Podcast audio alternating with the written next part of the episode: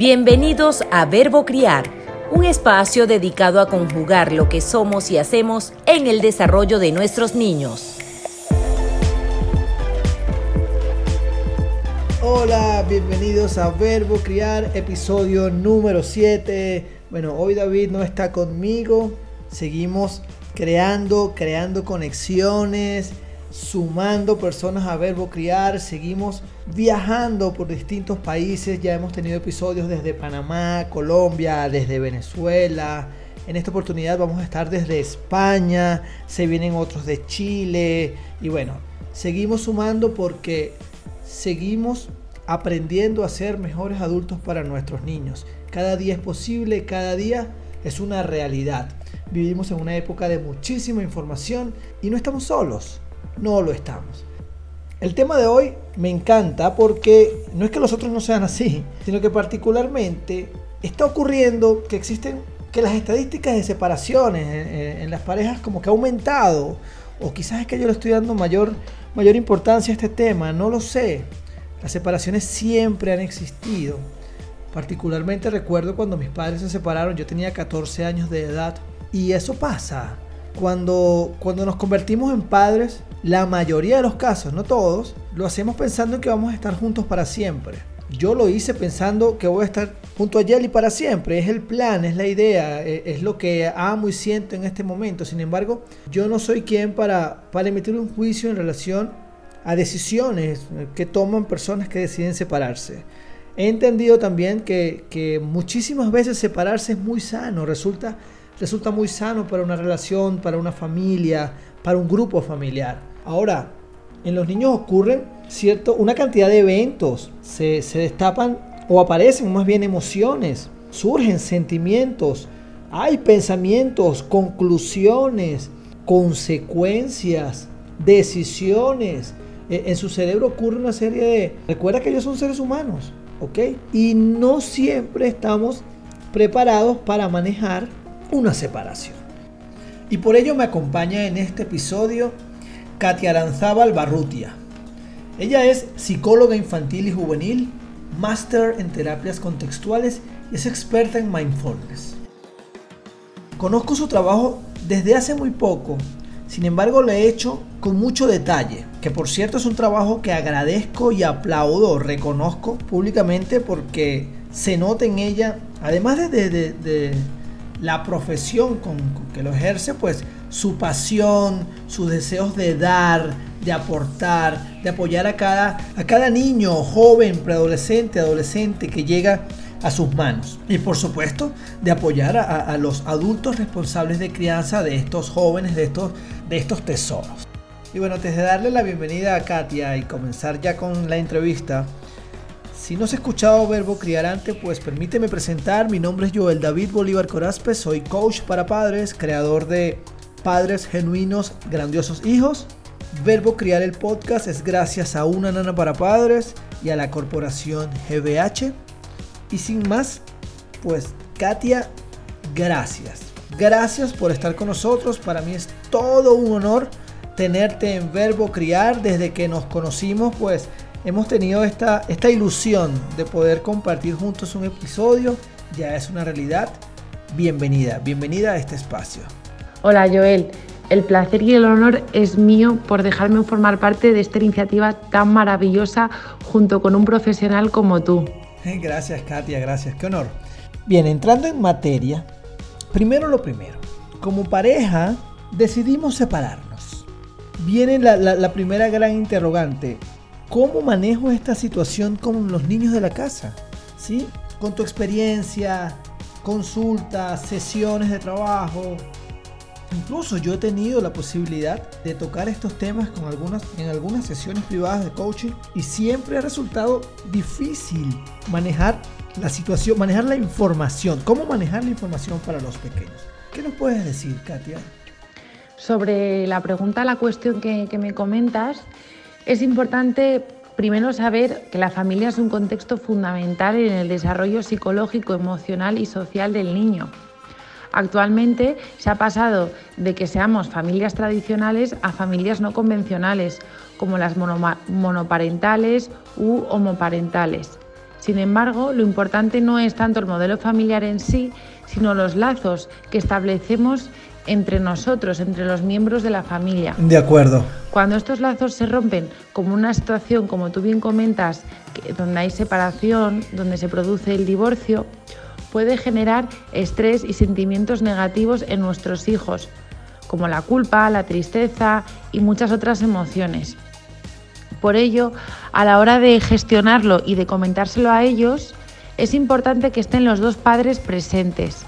Con ello se refuerza el mensaje de que los dos seguirán siempre ahí para ellos. Genial. También los padres no deben olvidar repetirles a ellos las veces que haga falta que ellos no son responsables ni tienen la culpa de, de esta situación y este proceso. También es recomendable que los padres les comenten a los hijos las cosas que pueden pasar en el futuro, cuáles serán las nuevas costumbres y responder a todas sus dudas, inquietudes, que pueden ser muchas. Seguro que son muchas. Por ello es importante que los padres dediquen un espacio y un tiempo para gestionar dichas emociones que pueden tener sus hijos, dudas, miedos y que ellos tengan ese espacio ya que lo que sienten importa y lo puedan expresar. Una vez dado este proceso, luego hay que normalizar, es decir, que estas emociones que pueden sentir en este proceso de, divorcio, de separación, no les limite en su día a día. También es importante minimizar el impacto todo lo que se pueda dentro de, de esta situación por ejemplo, a veces si es necesario que pidan ayuda a un especialista para que les pueda guiar y les den recursos y herramientas para que puedan hacer este proceso de la manera más adaptativa, no solo a ellos, a los padres, sino también a los hijos. Gracias, Katia. Extraordinario. Ahora, bien, manejé con mi pareja la situación, conversamos, juntos, les explicamos, les mostramos lo que podía pasar, fuimos totalmente sinceros y honestos con ellos cada vez que podemos, eh, les recordamos y les hacemos saber que la responsabilidad es completamente nuestra como los adultos eh, responsables de esta relación. Bien, aún así, ¿qué ocurre? Porque hay un impacto, hay un impacto emocional en los niños. ¿Qué ocurre? Con los niños al momento de darse entonces la separación, de darse, de, llevar a cabo de llevarse a cabo el divorcio. Sobre la pregunta que me comentas es, es muy recurrente, yo lo veo mucho en, en, mi consulta, en el día a día, cómo les afecta ¿no? el, el divorcio a, a nuestros hijos, bien tanto sean niños, preadolescentes, adolescentes. Hay muchos estudios científicos que demuestran que el ajuste emocional y comportamental de los niños y adolescentes que están pasando por, por, este proceso de separación, de divorcio, que ya lo han vivido, no tienen por qué tener ningún tipo de, de patología, pero sí es cierto que a veces pueden tener mmm, ciertas conductas desadaptativas. En el caso de los niños pues, es más común que presenten problemas mmm, de comportamiento, mientras que las niñas es más habitual que tengan problemas a la hora de expresar sus emociones es decir, pues ciertas dificultades a la hora de, de, de, la gestión emocional. Pero no se puede generalizar porque hay que ver todos los factores que influyen, que son muchos. Claro. Como la edad, entre ellos. Y cada niño y cada niña es único y diferente. Total. Con, según su contexto y circunstancias. Entonces, según la edad, pueden darse diferentes tipos de conductas. Por ejemplo, entre 2 y 3 años lo más habitual es que pueda aparecer algún retraso, no tiene por qué, pero puede aparecer alguna dificultad, algún retraso en el desarrollo de las habilidades psicomotoras o del lenguaje. También puede aparecer eneuresis o encopresis, pesadillas nocturnas, porque a esas edades cuando son tan pequeños no comprenden lo que es un divorcio ni las consecuencias que eso conlleva entonces pueden también tener, adquirir una sensación de, abandono o sentirse des, desbordados si no se aborda de una manera adaptativa. Entre los 3 y 5 años habrá muchas, tendrán muchísimas preguntas, ya que a esas edades sí que saben lo que pasa y muy posiblemente el mundo para ellos es algo menos seguro, con ciertos miedos, ciertas dudas, pueden también adaptar ciertos patrones pasivos o agresivos. Claro, es que definitivamente se convierte... Eh lo que era su vida, lo que era su mundo, ahora es diferente, se convierte en una situación desconocida para ellos. ¿Y qué ocurre con el niño entre 6 y 12 años? El niño se pone un poco en el lugar de los padres, es decir, empieza a tener un poco de toma de perspectiva, pero aún así su desarrollo emocional todavía es muy incompleto y le va a costar asimilarlo. Tal vez se vuelva más retraído, más tímido, más introvertido, intenta ocultar su dolor o su enfado como una manera de, de protegerse y puede también manifestar rechazo o rabia. Ok. En la adolescencia los hijos viven un profundo sentimiento de enfado, se sienten traicionados, impotentes, Wow. incluso también con la sensación de esto es injusto, ¿por qué me pasa a mí? Tal vez sienta que su mundo se tambalea porque están en la búsqueda de, de su personalidad, de su identidad, Ok, ok. porque en ese momento están perdiendo el modelo parental y tienen un sentimiento de pérdida o vacío, confusión. Y pueden también presentar actitudes pues, más infantiles como llamadas de atención, pueden también tener conductas impulsivas o desconexiones atencionales, dificultad a la hora de comunicarse para expresar sus, sus emociones, bien por bloqueos o por diferentes tipos de barreras psicológicas. Así que si has notado alguna de estas consecuencias en el comportamiento de, de tus pequeños de la casa, luego una separación, pues creo que es entendible, ¿no? Que no es simplemente una malcriadez o un- es algo que está ocurriendo dentro de él y que es importante manejarlo, que es importante entender y permitir que lo viva, ¿ok? Y otra cosa que ocurre muchísimo es que queriendo o sin querer hablamos mal del otro, de la otra. ¿Qué puedes decirnos al respecto? Incluso a veces manipulamos situaciones o incluso a nuestros hijos, a los niños, por, por por, por cosas que creemos o que queremos que hagan o que digan o que vean eh, del otro para sacar información, para preguntar en qué anda, qué está haciendo.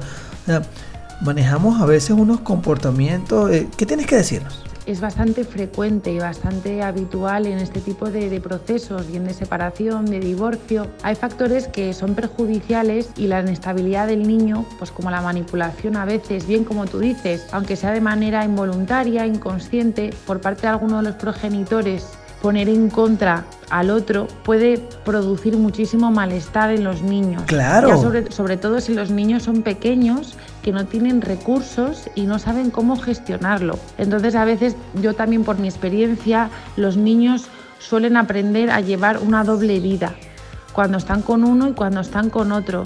Sea, es decir, que pueden adquirir diferentes roles okay. como una forma adaptativa al cambio o una forma de, de, de, protegerse, porque muchas veces no tienen recursos ni herramientas. A veces no se sienten con el permiso de relacionarse libremente con los dos. Wow. Y esto les, les limita a nivel emocional, a nivel conductual, porque no saben cómo comportarse con uno y cómo comportarse con otro cuando hay este tipo de situaciones ¿no? en las que uno de los progenitores habla mal del otro, lo que provoca bastante malestar psicológico en el niño o adolescente. No es para menos. Como una baja autoestima, una sensación de sentirse perdido, inseguro, por no saber cómo comportarse.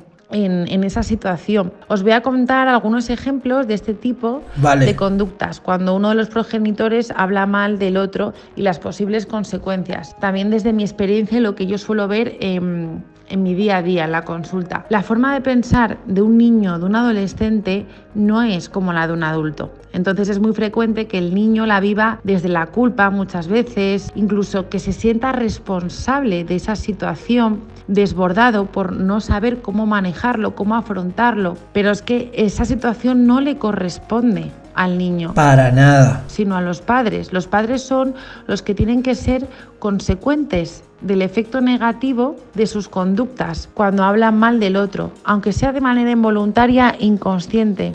Toda conducta tiene un efecto. Así es. Y entonces es importante ver el efecto que tienen nuestros hijos.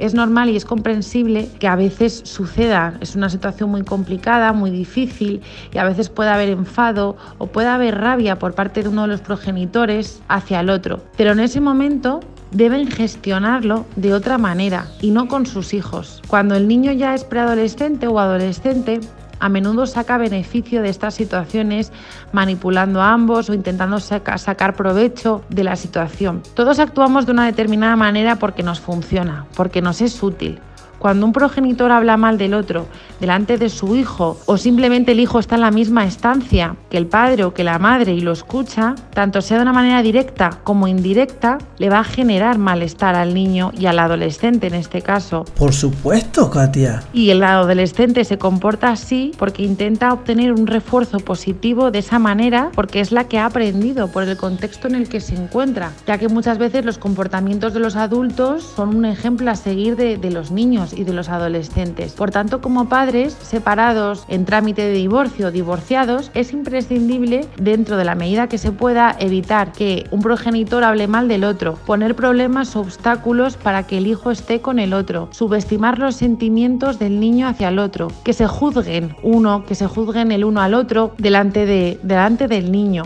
intentar convertir al niño a veces en un espía o en un mensajero a ver qué te ha dicho papá, no es que mamá me ha dicho. Luego también hablar de temas económicos, ya que todo eso no forma parte del niño ni, ni, de su proceso. Es una situación complicada y dura y a veces, como os comentaba previamente, es inevitable, pero es importante que, que se tenga presente en ese momento lo que los padres tienen en común. Es decir, ¿qué les une? ¿Qué tienen en común? Es su hijo, son sus hijos. Y simplemente por el hecho de sus hijos, qué ejemplo quieren darles. Entonces eso puede servirles de motor para que en ese momento tengan mayor autocontrol y puedan actuar de una manera más adaptativa. Katia, y otra de las situaciones muy comunes es que los niños tienden a bajar el rendimiento escolar. Ahora bien, ¿de qué forma pueden entonces los adultos apoyar a que los niños lleven toda esta situación de separación? Sí, como, como bien comentas, Joel, el, el, fracaso escolar es uno de los factores que, que puede suceder cuando los niños, los adolescentes, se encuentran en este proceso bien de divorcio por parte de sus padres o sus padres están, se están separando y puede provocar un desajuste escolar. Hay estudios donde revelan que puede afectar al 70% de los niños o adolescentes cuyos padres están divorciando o separando. Este proceso puede afectar a su rendimiento académico, puede haber un, una disminución en la atención, en la concentración, en la comprensión.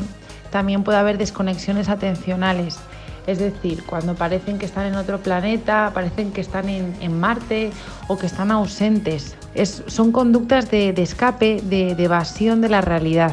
Y estas conductas se deben a la presencia de barreras psicológicas que muchas veces ni ellos mismos se dan cuenta ni son conscientes y dichas barreras obstaculizan su, su, rendimiento, produciéndoles un malestar psicológico. Este malestar psicológico depende de muchos factores como la relación que tengan con sus padres, el contexto familiar, el tipo de apego, como os comentaba también previamente, la madurez psicológica que tenga el niño o el adolescente, la escasez de recursos y herramientas para poder afrontar esta situación también es un factor que, que, influye. También las relaciones sociales con el, con el colegio, cómo se relacionan con sus profesores y con el resto de, de, sus compañeros, ya que ambos contextos, tanto el contexto escolar como el familiar, son muy influyentes en el niño y el adolescente porque es donde mayor parte del tiempo pasa ahí. Por eso también es, es importante, sé que, que, es complicado, pero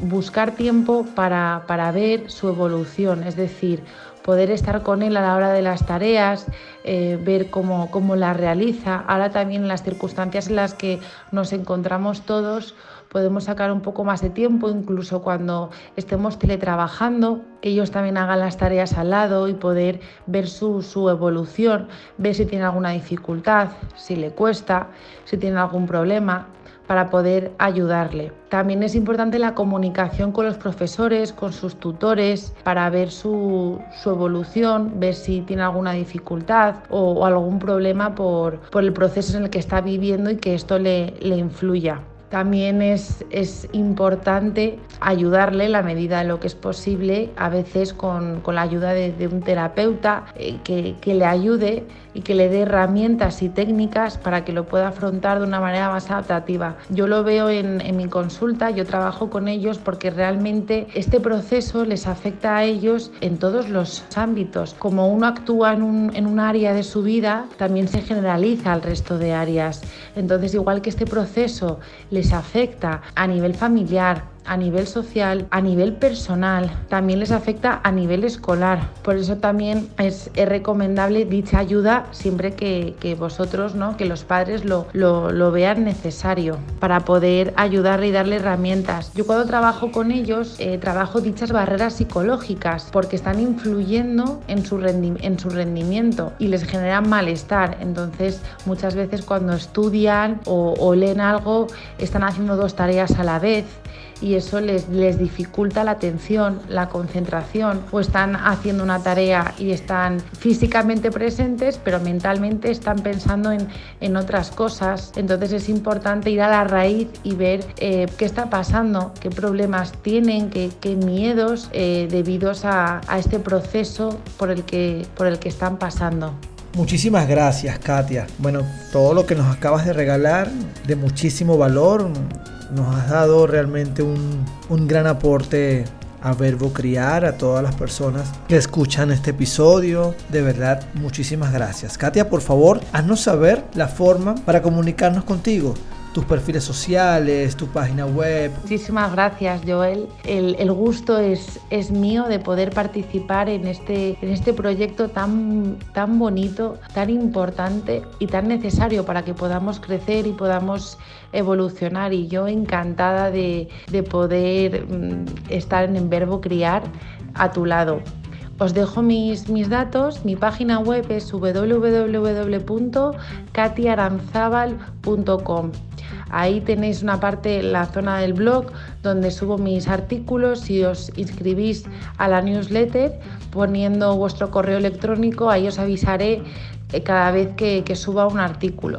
Luego también hay otro apartado que son la, consulta, las consultas online, las sesiones online. Ahí podéis eh, escribirme, poneros en contacto con, conmigo pues para cuadrar hora y, día en el caso de que os, os, venga bien y, os interese. Y ahí también vienen todos los pasos a, a seguir para ello.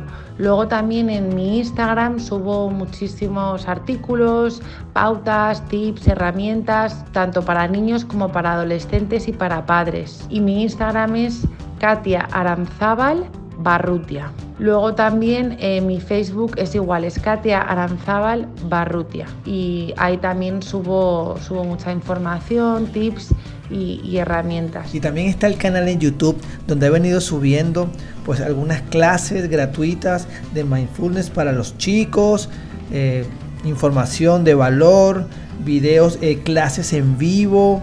Así que la puedes conseguir como Katia Aranzábal Barrutia. Gracias a ti, Joel, de nuevo por la gran labor que, que estás haciendo y el placer es, es mío de, de, haberte conocido y de que podamos colaborar y que yo pueda participar en, el verbo criar y a ver si dentro de, de poco, cuando acabe esta, esta, situación que todos estamos, estamos viviendo ahora, eh, puedas venir a, a España y que podamos aprender de ti como el gran profesional que eres.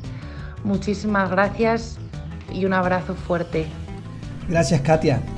Ese abrazo en directo lo viviremos y por supuesto con muchísimos deseos de seguir creando cosas juntos. Y para ti que escuchaste este episodio, si estás en una situación de separación, de divorcio, te invito a que dejes de ver, si es que está ocurriendo, claro, que tu chamo ha descuidado sus clases, que los pequeños han descuidado su interés académico, que se están comportando de maneras diferentes, conductas que no te gustan, agresivas, tristes, cambiaron ciertos temperamentos en su vida. Pues dale la vuelta, dale la vuelta en vez de verlo como un chico malcriado, una chica malcriada, un chico que no quiere que la adolescencia lo tiene al borde, que no, y comienza a ver cómo está siendo tu comportamiento como adulto separado, cómo es el comportamiento del otro progenitor. Todas las separaciones familiares generan consecuencias a cada miembro de la familia. Y nosotros los adultos, en teoría, manejamos mejor la inteligencia emocional que los pequeños. Nos vemos el próximo jueves. Gracias, Verbo Criar, como siempre. Gracias a Nana Zambrano, a Gladys Virginia Hernández, Julio David Cedillo, mi socio en la web.xyz. Nos vemos. Chao. Esto fue Verbo Criar, el podcast del coach para padres Joel David Bolívar Corazpi.